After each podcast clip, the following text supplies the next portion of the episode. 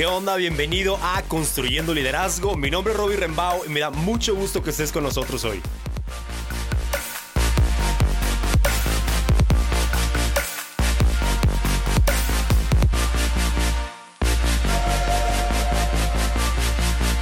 Hola amigos, bienvenidos a otro episodio de Construyendo Liderazgo. El día de hoy tenemos una entrevista increíble con Anae. Anae ha sido mi brain coach estas últimas cuatro semanas que he estado construyendo mi mente y ha sido una experiencia increíble poder hacer el neurotiming con ella y aprender de epigenética. Si nunca habías escuchado estas dos cosas, el día de hoy creo que te va a quedar muy claro que de verdad necesitamos invertir tiempo, esfuerzo y todos los recursos que tenemos en nuestra mente. Hay pocas cosas tan importantes como nuestro cerebro y te animo a que escuches, a que seas inspirado y que también pienses un poquito en las maneras en las que tú puedes cuidar tu mente y tu cerebro. Así que los dejo en esta entrevista con Anae.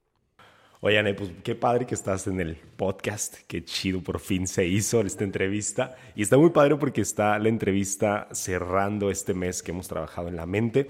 Y yo creo que contigo es cuando he trabajado como más intencionalmente en, mi mente, ahora sí, ¿no? Entonces, para mí ha sido la parte más complicada trabajar en la mente y creo que es porque pues no estamos acostumbrados, ¿no? Entonces antes de seguir yo hablando, pues muchas gracias por estar aquí, qué chido. Y platícanos un poquito, tú Anae, este, quién eres, qué estudiaste, qué haces, toda esta parte. Pues. No, al contrario, pues gracias a ti. Qué lindo que estás aquí, que te tomaste el tiempo, porque digo, la verdad es que venir todos los días no es así como tan fácil, sobre todo cuando estás tan ocupado, pues, pero gracias. ¿Y qué te contaré de mí? Pues nada, soy una mamá de tres hijos ya grandes, o sea, no bebés, donde mi vida empezó a tener, pues no conflictos, pero sí problemas de saber qué pasaba a nivel, sobre todo, de cognición con mis hijos a partir de que comenzaron a ir a la escuela, ¿no? Ellos empezaron en un colegio bilingüe, bicultural, y la inmersión muchas veces a la multiculturalidad es la que te hace darte cuenta que hay algún problemilla. Entonces así fue como comencé en estos rollos del neurotiming, ¿no? O, o de toda la parte de investigar cómo podíamos mejorar cognitivamente. Yo estudié pues una serie de cosas, hay una revoltura muy padre, porque mi carrera principal es diseño de interiores ah, y diseño gráfico, estudié dos carreras, para esos machos de Jalisco que no me podía tener perdiendo el tiempo. Luego hice una maestría en mercadotecnia y después la vida me llevó a estudiar una parte médica que se llama epigenética. Ok, ah, ese tema vamos a tocarlo, está muy interesante. Y después de esto hice una maestría en arte, porque bueno, pues también pensaba manejar instituciones culturales que me encantan. Y al final, pues como mi hija mayor tenía problemas de visoespacialidad, conocí el neurotiming. Entonces ahí fue donde me di cuenta cómo funcionaba y la parte que yo le llamo mágica, ¿no? Que tiene, porque realmente no se trata de que tú aprendas a hacer algo, o de que te forces a hacer algo, sino de que paulatinamente tu cerebro se pueda ir sincronizando y puedas ir pareando los hemisferios para mejorar. Entonces pareciera magia porque no te das cuenta ni a qué horas o por, por, lo que estás haciendo pues no parece tan evidente que vas a mejorar así. Claro. Pero realmente el cambio sí es notorio, digo, y te puedes dar cuenta pues en muchas cosas, tú ya lo estás viviendo. Sí, muchísimo. La verdad ha sido muy padre poder ver cómo algo que al final lo ves y parece sencillo, ¿no? Como que dices, bueno, pues estoy dando aplausos o moviendo mis manos y pies al ritmo de un beat, ¿no? Es como, bueno, pues por lo menos voy a salir bailando mejor de aquí, ¿no? Este, no, la verdad, digo, obviamente mucha gente no, no sabe lo que es el neurotiming, ahorita vamos a hablar un poquito de detalle, pero eh, básicamente cuando yo llegué y me empecé a explicar, fue como, no tienes mucha idea, ¿no? Pero al final es como, hay un sonido y necesitas hacer movimientos al ritmo de ese sonido, ¿no? ¿Nos puedes explicar un poquito tal vez más, digo, menos burdo que esta explicación que acabo de dar del no, la verdad es que es muy, muy simple y muy buena porque yo creo que es lo más fácil de entender. Lo que hacemos es ubicar un canal neural, que es la posición del cuerpo, que ya es como te doy lata con la posición del cuerpo siempre, porque cada, cada movimiento que hacemos involucra una comunicación neural diferente. Entonces lo que hacemos es abrir el canal central o irnos específicamente a donde comenzamos a grabar ese ritmo que tenemos que meter al cerebro. El timing es el tiempo que se tarda tu cerebro en recibir una orden y ejecutarla lo que sea, desde parpadear hasta hacer la más compleja ecuación científica en la NASA, ¿no? Ok. Entonces, el timing ideal para un adulto, porque varía dependiendo de la edad, pero en un adulto como nosotros es de 22 milisegundos el tiempo de respuesta. Si tú tienes, por ejemplo, para explicar muy fácilmente, un tiempo para poder entender las cosas y otro tiempo para guardar las cosas en tu cerebro y hay un desfase, ahí es en donde comienzan los problemas. Entonces puede ser alguien que entiendes muy rápido las cosas, que las comprendes, que tú ya lo tienes asimilado el concepto, pero después comunicarlo, transmitirlo, como tú le quieras llamar, pues no es tan fácil. Entonces, o piensas que las personas son demasiado torpes y no te entienden, o no entiendes por qué no te puedes dar a entender tú, porque tú sí lo tienes súper bien asimilado. Ya, wow. Eso es un ejemplo bien simple. Y de ahí es pues todo, porque el cerebro controla absolutamente todo en tu cuerpo. Entonces, desde movimiento, por ejemplo, si no puedes caminar, porque tuviste un stroke y tu cerebro está inflamado y no hay comunicación neural ahí, logramos con el neurotiming que esa comunicación se regenere o se restablezca o mejore y entonces las personas pueden incluso volver a caminar, volver a hablar. Sí, y has tenido casos así, ¿no? O sea, de gente que está en silla de ruedas y ha salido caminando. Sí, cuadriplégicos de más de nueve años. Hemos tenido gente con problemas de depresión depresión crónica ya de manera pues, científica comprobado que después de 20 años de una depresión impresionante vuelven a tener una vida prácticamente normal. Personas, por ejemplo, con compulsivo y, este, actividad que tienen que ver pues, con agresividad, con compulsión para comer, etcétera, también se controla. Toda la parte del hemisferio cerebral y del lóbulo frontal que se afecta por, por haber consumido psicotrópicos o alcohol, etcétera se termina de generar, entonces bueno, pues te hace ser como más maduro, tomar mejores decisiones. O sea, realmente sí parece como, como milagrito, sí. pero pues obviamente el cuerpo es un milagrito, ¿no? O sea, somos un milagro nosotros y, funciona el cerebro de una forma extraordinaria. Eso está padrísimo. Y fíjate que a mí, yo he notado dos cosas, ¿no? Y luego ya ves que me pedías ahí mi reportito de qué has sentido mejor y así. Y hubo una de las cosas que creo que engloba mucho lo que dije ahí, y es que yo sentí que, o sea, mi tiempo entre que una situación sucedía y que yo reaccionaba, como que tenía más espacio para poder procesar ese momento y tal vez no reaccionar así. Digo, tengo mis momentos, va, todavía. Pero de verdad fue así como, como que te vas dando cuenta o te vas haciendo más consciente de ti mismo. Y eso fue una de las cosas como más, más marcadas.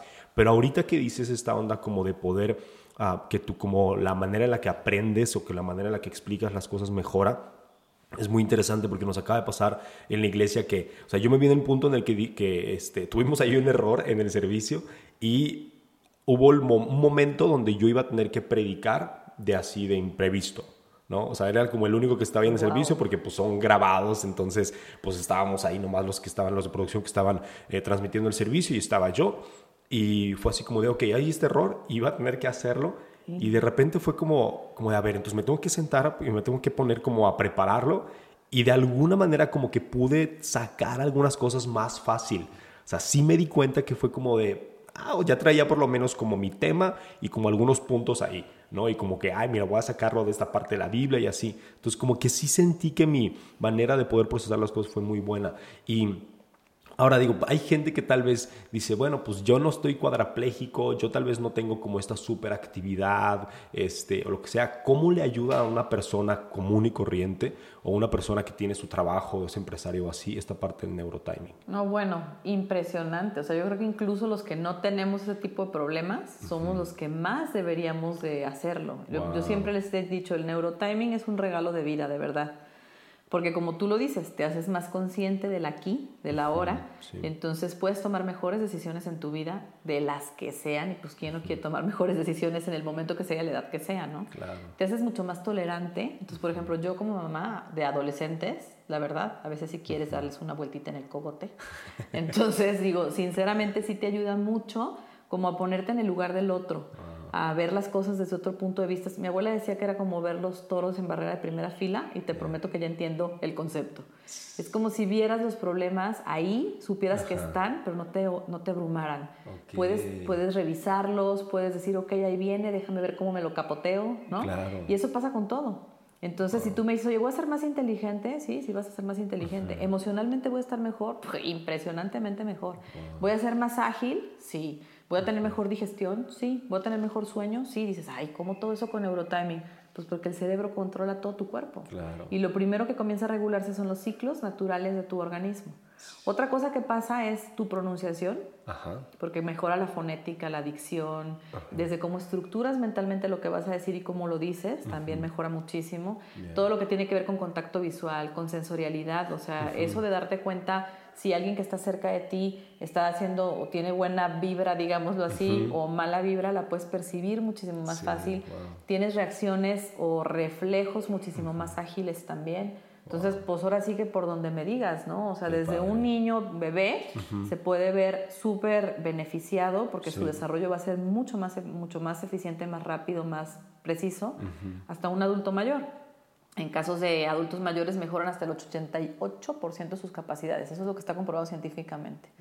De hecho, yo ya hice pruebas con algunas Híjole, de mis tías. Ajá. que tienen, no, de verdad, tienen 87 años, una de ellas, Ajá. y ya no estaba ni jugando golf, ni yéndose con sus amigas, ni tenía ganas de viajar, o sea, ya estaba como en esa parte de ya me quedo en mi Sí, casita claro. porque ya, ya, ya. Bueno, le di neurotiming de verdad, o sea, ahí tengo el, la evidencia, pues Sí. platicar con ella. Le di neurotiming un mes, 30 sesiones, y es otra. O sea, todo el mundo me ha dicho, no inventes, o sea, el mal humor se le acabó, trae una pila impresionante, otra vez tiene ganas de hacer cosas, o sea, su, su, em- su parte emocional se levantó muchísimo. Y no te quiero decir de caminar y hacer lo que tenía que hacer. Ahora se pone las, las chanclas de encajar, o sea, a los 87 años se pone chanclas de encajar se las pone así parada, levanta la pata y pum, se mete una chancla, se mete la otra, está jugando golf otra vez a las 6 de la mañana. Wow. O sea, la verdad, una maravilla. Híjole, qué cañón. Y ahora, ¿cómo o sea, alguien puede accesar al neurotiming? Digo, yo tengo aquí en Guadalajara y es una súper bendición. ¿Y hay, una, hay alguna manera como que la gente pueda accesar al neurotiming en otros lados? Bueno, en Pues, México soy la única eh, neurocoach Ajá. y tenemos el estudio aquí nada más. La máquina, le digo, la máquina o el equipo que usamos es, no es tan complejo, pero es delicado. Ajá. Eh, tenemos la representación para México y América Latina y estamos ahorita abriendo otras sucursales en diferentes puntos del país. La cosa es que con esto de la pandemia pues se nos detuvo un poco el proyecto, Claro. pero teníamos ya planes de abrir México, Monterrey, León y Querétaro. Wow. Y por lo pronto, pues muchísima gente viene a Guadalajara a hacerlo. Hecho, me contactan, se dejan venir y se están aquí dos semanas o vienen una semana, toman intensivos en la mañana y en la tarde. Ok. Se van, dejan descansar su cerebro un par de semanas y regresan y vuelven a hacer otras sesiones así. Va. Entonces, de manera intensiva se puede hacer también sin ningún Ok, problema. ok. Digo, está un poquito complicado, pero creo que en, en su momento va a llegar el, el- el lugar, ¿no? Donde pueda la gente acceder un poquito más fácil a esto. Sí, en de hecho también lo podemos hacer móvil. O sea, por ejemplo, si tú me dijeras, ¿sabes que Anae ya no puedo estar viniendo y lo quiero hacer yo desde mi casa o desde donde esté? O nos van a volver a encerrar y ya no puedo salir. Te puedo rentar un equipo. Obviamente tú ya sabes cómo se hace. La Claro. cosa es cuando lo rentas, pues vienen ahí hasta imágenes y videos de cómo debes de hacer el ejercicio. La cosa es que sí seas tú muy como... Disciplinado sí, y- que sí. tengas tu autodisciplina bien puesta, porque si no, no haces nada, ¿no? Digo, aunque la gente sea un poquito difícil que, que lo pueda accesar, creo que vale muchísimo la pena. O sea, hay gente que de verdad, híjole, si pudiera alguien hacer el esfuerzo de venir aquí una semana, estarse de vacaciones en Guadalajara y luego regresar a su ciudad donde sea, híjole, estaría padrísimo. Y que en su momento puedan como, digo, hay gente que nos escucha de otros países, ¿no? De, este, en América Latina y así, entonces estaría muy padre que pudieran accesar de esto en algún lugar. O si a alguien le interesa abrir Ah, un... buenísimo. un, este, Sí, welcome, o sea, sí, claro. estaría padrísimo. Yo tengo la Entonces, certificación para certificar neurocoaches. Ya. Tengo todo el proyecto para abrirlo. Te digo, en México y en América Latina se hizo una tropicalización del sistema, porque en Estados Unidos es súper caro. Ya. y Es, es inaccesible verdaderamente para mucha gente. Pero nosotros aquí, como no existía y no estaba registrado, pudimos registrarlo como, así como entrenamiento textualmente. Wow. Entonces, al sacarlo del área médica, lo hicimos muchísimo más Ah, eso económico. está. Entonces, la verdad es que es accesible para todo el mundo, de verdad. Qué padre, qué padre. Oye, y ahora la parte de la epigenética. Ah, buenísimo. ¿no? Esa parte, porque esto, digo, aunque es súper bueno, está, está- hay gente que puede venir y está increíble, pero la epigenética, ¿qué es? ¿Por qué nos sirve? ¿Para qué la usamos? ¿Sabes qué es esto? Es una rama de la nutrición súper interesante porque habla del destino de tus genes. O sea, todos tenemos un destino genético. Tenemos genes buenos y genes malos. Y lo que hacemos muchas veces a lo largo de nuestra vida es alimentar los genes malos, que son los que nos enferman o los que nos producen problemas. Mientras que nuestros genes buenos se debilitan porque no los alimentamos de manera correcta. Y me refiero a alimentar tanto por la alimentación, valga la redundancia en sí, que es lo que comemos, hasta por los ejercicios que hacemos o el estilo de vida que llevamos que hace que generemos ciertas sustancias que también alimentan esa genética. Entonces existen cuatro tipos sanguíneos y seis diferentes genotipos, que son como ya más específico quién eres tú en la historia de tus genes.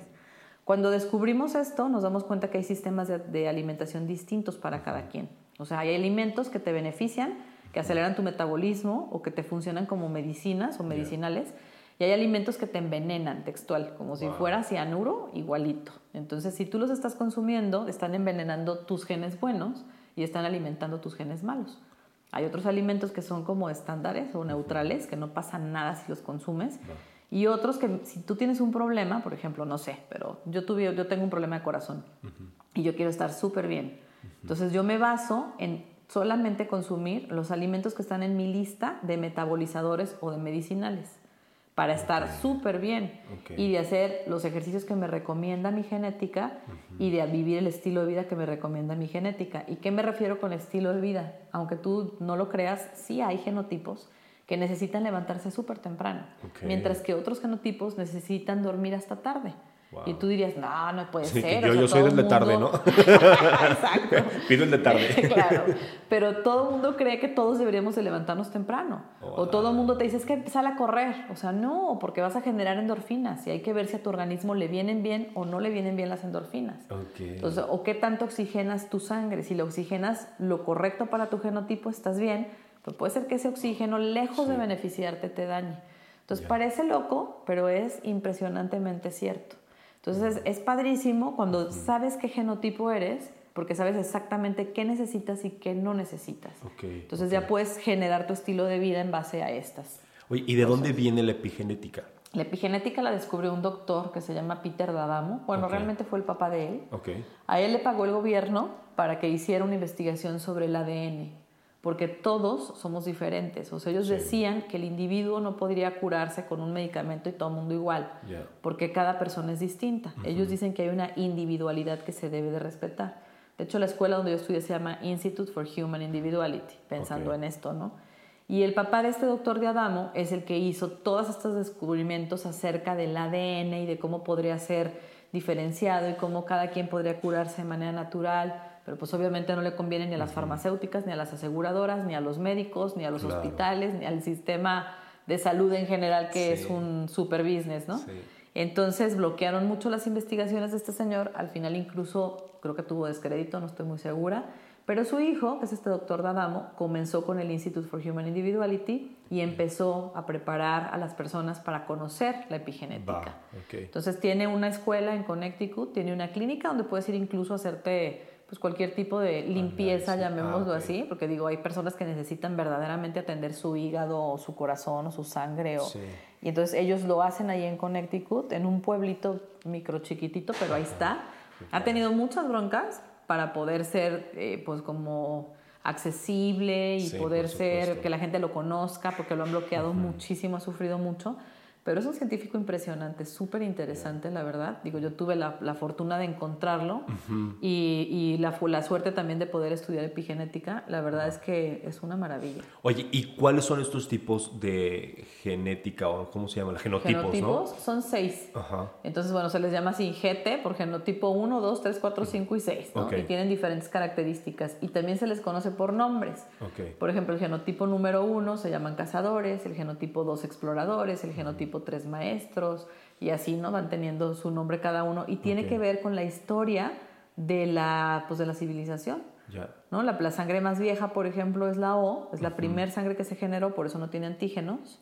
Y estas, estos hombres de la prehistoria, pues si tú te imaginas cómo vivían, porque lo sabemos, dices, ah, no, pues vivían corriendo detrás de un animal que también corría, lo mataban y se lo comían prácticamente crudo. Entonces, ¿qué estaban haciendo? Pues cuando corrían generaban endorfinas y comían después de haber corrido. Entonces, imagínate que las endorfinas estaban a todo en su organismo. ¿Este qué genotipo es? Este es el primero, es el O y es el cazador, cazador su nombre lo dice, ¿no? Sí, sí, sí. Entonces, imagínate, corrían a todo. Estaban así como con el corazón a ritmo enloquecido, con endorfinas como locas en la sangre consumiendo una carne que estaba prácticamente fresca con endorfinas también dentro de su sangre. Entonces, este factor enzimático que generan las endorfinas los hacía que tuvieran más energía, que estuvieran sanos, que se mantuvieran bien. Después vinieron, bueno, muchos cambios a lo largo de millones de años, no te quiero decir que de un día para otro, y se generaron otras sangres, ¿no? En la parte de América, desde el norte hacia abajo, se generó la sangre tipo A, que ya era cuando el hombre se hizo sedentario, que estaba pues asentadito cerca de un río, de aguas no tan violentas, ¿no? Porque también estos mismos cazadores en la parte norte pues comían salmón, pero era salmón, el salmón nada en contra de la corriente. Claro. Entonces son animales muy fuertes que generan también endorfinas al estar nadando todo el tiempo a una velocidad y con una fuerza impresionante y los hombres que los están cazando generan otro tipo diferente, no, no como las endorfinas de la carrera, pero otro tipo de sustancias que se dan cuando tú estás al acecho de algo. ¿Te acuerdas que se paraban arriba de una piedra con un palo y estaban viendo a qué horas pasaba el pez y luego le lanzaban el arpón? Sí, sí, sí. Se lo comían en cuanto lo sacaban del agua. Entonces, ese tipo de alimentación es el que funcionó para estas primeras sangres. Luego, después de que se hacen sedentarios, pues era muy difícil tener un búfalo en un corral, pero sí pueden tener un guajolote y sí podían sembrar y sí podían poner redes en donde el río no tenía mucha corriente para atrapar esos pececitos que son como más tranquilos. Entonces la alimentación cambió y comenzó a cambiar también la forma en la que la sangre se nutría. Y se generaron otros diferentes tipos de sangre. Y luego se generó la B en la parte europea y como las migraciones hicieron que se mezclara, se genera la AB pero bueno, esta es la historia de la humanidad y en eso se basa. Sí, después de que tú hiciste varias cosas que ahorita nos explicas más o menos cuáles son para poder descubrir el genotipo, me dijiste que yo era el genotipo, no sé qué número es, pero es nómada. Sí. ¿no? Y entonces de ahí ya me diste como una lista de cosas que eh, me ayudan, otras que no me ayudan y así. Pero antes de entrar de cómo, cómo llegas a como descifrar qué genotipo somos, es esta parte de comer los alimentos que no nos hacen bien o sea, ¿por qué es tan complicado poder darte cuenta y decir, ah, no, pues sabes que sí me hace daño? Porque, por ejemplo, digo, yo he comido cosas que tú me dijiste, ¿sabes qué? Tu genotipo no puede comer esto. Y sigo vivo. ¿Sabes? Entonces es como esta onda de, digo, y con eso todo, ¿no? La alimentación, yo me he dado cuenta en estos meses que es como, es la base de todo, no puedes mejorar tu espíritu sin controlar tu alimentación, no puedes mejorar tu mente sin controlar tu, alimentación, obviamente no puedes mejorar tu cuerpo sin controlar tu alimentación, ¿no? Entonces literal es la base de la vida, ¿no? De ahí viene todo pero mm, se nos hace muy difícil creer que porque estoy comiendo algo de verdad me, va a hacer daño, porque como te digo, pues seguimos vivos, ¿no? Pero ¿cómo, o sea, ¿cómo llegar tal vez como a esa realización de, no inventes, neta, si me está haciendo daño? Pues ahí sí tienes que ser bien inteligente, ¿no? Entonces, porque dijo, ven a hacer timing y luego, no, no te creas. pero, pero sí tienes que ser más inteligente en ese sentido de tomar mejores decisiones. Te voy a decir por qué. Tú no te das cuenta a lo mejor que alguna cosa que te pedí que no consumieras te hace daño. Y dices, bueno, sigo vivo. Si sigo vivo, sigues vivo, pero ¿qué broncas tienes? Porque vivo y perfecto, sorry, pero está bien el chino que tenemos, ¿no? Pero puede ser, no sé, que tu metabolismo está lento, que te estás enfermando recurrentemente de determinada cosa, que a lo mejor tú no te das cuenta porque no estamos viendo nuestro cuerpo por dentro, pero igual y tus arterias están adelgazando igual y tu sangre se está engrosando, igual y, todas las coyunturas, como decía mi abuela, ¿no? Empiezan a perder ese líquido que produce o que hace que no te truenen o que no se desgasten. tal vez a los 30 años no te vas a dar cuenta, pero pues ya va, la vida va a ir avanzando y te vas a ir dando claro, cuenta. Y a lo mejor tú dices, ¿sabes qué? Pues sí, fíjate que no tenía mi digestión tan bien, ¿no? O todos los días me sentí inflamado en la noche y no me había dado cuenta porque es algo a lo que te acostumbras. O sea, el cuerpo comienza a fallar pero comienza a ajustar y comienza como a, ¿cómo se le puede llamar? Exactamente. Entonces, de pronto algo que está mal, tú lo ves como si fuera normal, ¿no? Es como, por ejemplo, cuando alguien no ve los colores y le ponen los lentes para que vea los colores y dice, no inventes, o sea, pues claro, si es algo que no conocías y no sabías que de existía. De hecho, digo, los ojos es el ejemplo perfecto, ¿no? Cuando no lo percibes. dejas de ver bien y es como de, no, pues yo voy perfecto, yo manejo súper bien, me leo, es más, leo muchísimo y esto es así hasta que te pone el lente y dices, órale, el mundo es así de bonito, ¿no? Exacto, entonces eso mismo pasa, o sea, no estás acostumbrado, ya tienes como esta parte muy hecha de cómo hacer tu vida, de qué comer o de qué no comer y crees que estás bien, pero invariablemente estamos viendo qué hacemos para estar mejor. Eso quiere decir que no estamos tan bien. Sí. ¿no? Digo, y aparte, como dices tú, ¿no? Eso aparte inteligencia, fuerza de voluntad y amor por la vida. Claro, aparte, por ejemplo, en mi genotipo, ¿sí? Mi genotipo es bien tonto. Yo soy maestro, genotipo 3. Okay. Entonces yo debo ser más como vegetariana, más que comer carnes, ¿no? Por ejemplo, ¿por qué a la gente le va súper bien la dieta keto y por qué a la gente le va súper bien con la dieta paleo? Que son las dietas que consumes un chorro de grasa, muchísima proteína y carne prácticamente cruda en la paleo. Pues nada más chécate, ¿cuál es la sangre más común en este país? La O positiva. Exacto, en América, ¿no? En general. Hay más gente con el tipo O positivo que con cualquier otro tipo de sangre. Entonces, claro, a toda esa gente le va súper bien. Qué loco eso, porque en Europa no se escucha tanto la dieta keto y todo esto. No, ¿por qué? Pues porque su sangre es B o AB. Por ejemplo, tú, que tienes el genotipo nómada, eres uno de los más suertudos de todos. Precisamente por eso se llama nómada tu genotipo. Porque tú puedes viajar y acoplarte absolutamente a cualquier lugar a donde llegas. tu cuerpo tiene la grandísima ventaja de asimilar las cosas y como hacerlas suyas. Tú puedes comer un mundo de quesos que yo no puedo comer y me hace una envidia espantosa. Tú puedes comer carne de todo tipo. Tú no tienes prohibida ni la carne roja ni la carne blanca. Tú debes de comer un mix de todo. Tienes un mundo de verduras que, bueno, eres la envidia de verdad de la mayoría de los vegetarianos. O sea, tú podrías ser o carnívoro o vegetariano pero definitivamente hay que tener un equilibrio. Entonces, tu genotipo es súper adaptable. A lo mejor por eso tú precisamente no te das cuenta de qué cosas sí te hacen daño y no. Pero en mi caso específico del genotipo A, por ejemplo, el jitomate rojo a mí me produce problemas en los pulmones, o sea, mucosidad. Y yo puedo decir, ay, pues me vale total. O sea, pues tener moquitos, ¿qué más pasa? Sí, tener moquitos que se te van acumulando en el pulmón. Tengo 47 años y a mí me da neumonía todos los años. Y me da neumonía todos los años porque pareciera que no, pero el hecho de consumir jitomate rojo toda mi vida me produjo estas mucosidades en el pulmón que hacen que las paredes de mi pulmón se debiliten y que sean más susceptibles a padecer una neumonía en lugar de una gripa común. O sea, con el COVID ahorita es de cuídate. Exactamente. No, yo estoy en el factor de riesgo por todos lados. O sea, tengo 47 años, pero estoy como de 93. Ah, pero nomás de, entre comillas, ¿no? Porque no me siento para nada así, pero bueno, o sea, y voy a estar bien. Dios es grande y Dios es bueno. pero, pero sí, o sea, yo tengo ese problema. Y si tú me dices, oye, Anae, ¿y dejaste de comer jitomate rojo? Jaja pues, ¿qué crees? No mucho.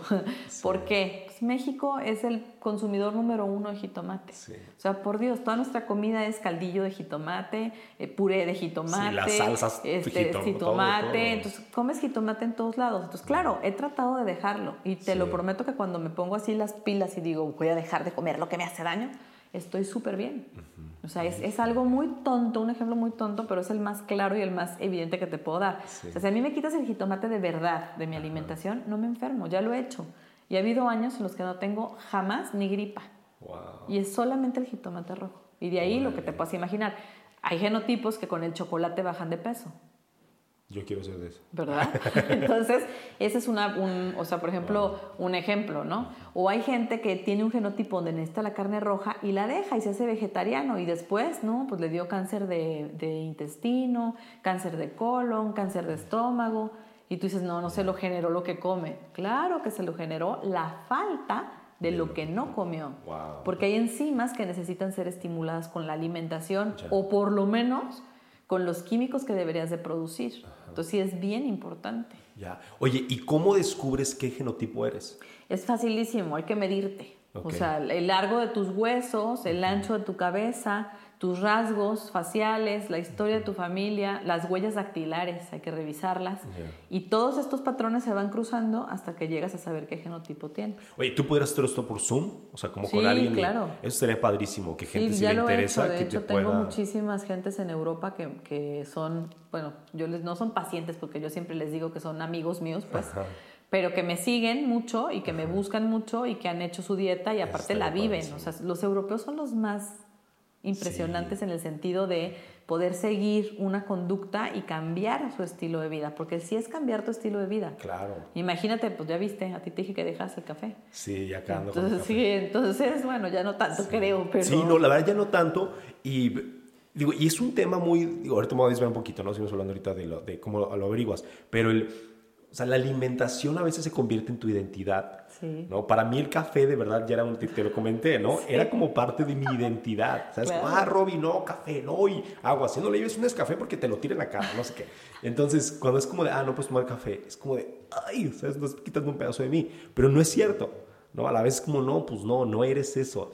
Y, y sí le puedes bajar un montón y sí puedes consumir otras cosas y así. El pollo, por ejemplo, que me dijiste, creo que ayer fue la primera vez que comimos pollo en tres meses. Buenísimo. ¿Sabes? O sea, y es como de, no, pues no necesito el pollo, hay un chorro de cosas. Claro. Entonces, de verdad, darte cuenta que sí puedes cuidarte y sí puedes como mejorar tu alimentación para estas cosas. Y es que a lo mejor en lo de la alimentación se nota mucho si quieres bajar de peso, pero no se nota mucho en si no quieres enfermarte.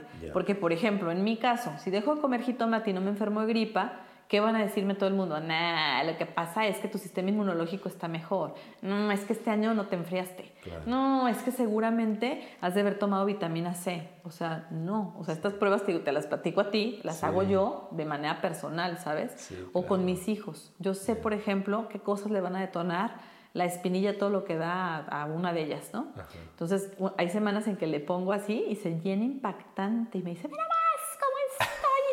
no. Y yo, "Mm", pero yo estoy haciendo mis pruebas, ¿no? Ajá, pero no les digo son bien gacha yo. conejillos de India. Entonces luego digo, "Mm, ya sé con qué se le va a quitar. Entonces cambio la alimentación y le meto con lo que se le va a quitar, ¿no? Y de pronto me dice, ay, qué, qué chistoso, dos días y ya no tengo nada, ¿no? Qué Entonces loco. pareciera que no, pero Sí. sí. incluso las manchas de las manos estas Ajá. me las puedo quitar con alimentación.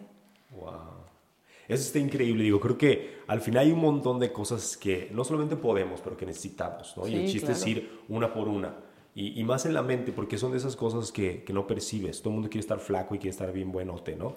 Pero, claro. pero como cuidar a lo que está acá dentro del coco es complicado porque al final no lo ves como... Tangible. Tan, ajá, tan palpable. Entonces, pero creo que es bien importante y quizás para como cerrar esto, ¿Qué cosa tú le dirías a alguien que está queriendo cuidar su mente, pero dice, no tengo idea por dónde empezar? O sea, epigenética, timing, como que, que ¿para dónde me hago? ¿no? Porque sí es un poquito abrumador. Sí, son muchas Cuando cosas no ya las que conoces hay. de esto, es como y te metes a buscar, y luego te metes a buscar y te encuentras cosas que se... Que se Contraponen, claro. Exacto. Entonces, ¿qué le recomendarías a alguien que quisiera empezar a, a buscar mejorar su mente? Mira, lo primero que yo te diría es, puedes cambiarte de trabajo, puedes cambiar de pareja, puedes cambiar tu estilo de alimentación, puedes cambiar de amigos, puedes hacer todo lo que tú quieras para mejorar tu vida. Pues si no Sí. cambias tú por dentro, Claro, todo lo demás no pasa. claro. Entonces, lo primero es verte a ti, Ajá. reconocerte a ti, saber qué es lo que realmente quieres y tomar la decisión.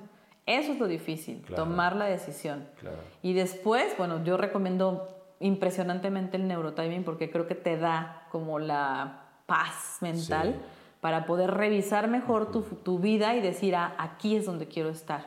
Por ejemplo, tengo gente que no podía bajar de peso y no era porque quisieran estar flacos, sino porque médicamente tenían que bajar de peso. Claro. Entonces vinieron a verme por epigenética, pero no podían bajar de peso porque no tenían la fuerza de voluntad para hacerlo porque no estaban convencidos. Entonces les dije, ok, te voy a dar timing primero. Pues les di timing y gracias a que les di timing, tuvieron, me dijeron, no, no manches, es que sí te da fuerza voluntad. No, no es fuerza voluntad lo que te da. Lo que te da es como capacidad de entendimiento Wow. para reconocer lo bueno y lo malo y decidirte por lo bueno. Y Wow. tener como más fuerzas para decir, Sí. ah, esto es lo que tengo que hacer, ¿no? Claro, eso está padrísimo, creo que está increíble. Y bueno, vamos a dejar ahí todos tus datos en la descripción del episodio para que te puedan contactar. Digo, tal vez hay algunos que lo quieran empezar ya, otros que necesiten un poquito más de información, pero de verdad, contacten a Ana, es increíble, me ha ayudado un montón y estoy feliz. Ha sido literal la cosa que más me ha ayudado a mejorar mi mente. Y Ah, qué digo, con, con meditación y con todo eso, está padrísimo, pero al final es algo que depende mucho de ti, si lo haces, no lo haces, si lo haces bien, si, te, si agarraste lo correcto, si lo hiciste, todo esto, ¿no? Pero tener a alguien que te guía en este mejorar, híjole, es padrísimo. Entonces, muchísimas No, gracias, al Anae. contrario, mil gracias a ti. Digo, estoy feliz de saber que sí lo logramos, Sí, ¿no? Y eso sí, que vamos todavía a la mitad. Exacto, todavía faltan otras Sí. 15, 14 sesiones. Sesiones, algo así. sí. Qué padre. Bueno, pues muchas gracias, no, mil gracias a ti. Y bueno, ya escucharon, Anael la verdad es una experta en todo este tema del neurotiming y la epigenética. Ha sido increíble poder escuchar de ella todo lo que sabe acerca de este tema de cuidar la mente y poder llegar a otro nivel de una manera cognitiva y motriz y un montón de maneras. Ha sido de verdad muy padre. De verdad te animo a que la contactes. Aquí en la descripción del podcast van a estar sus datos y tú la puedes contactar si tienes alguna pregunta o si te interesa empezar a ver la manera de hacer neurotiming o todo el tema de epigenética, también la puedes contactar. Y recuerda que si este episodio fue algo que te trajo algún conocimiento que crees que es muy valioso, compártelo con alguien más y ayúdanos a alcanzar a más personas para que puedan estar construyendo su liderazgo y su mente. Nos vemos en el siguiente episodio.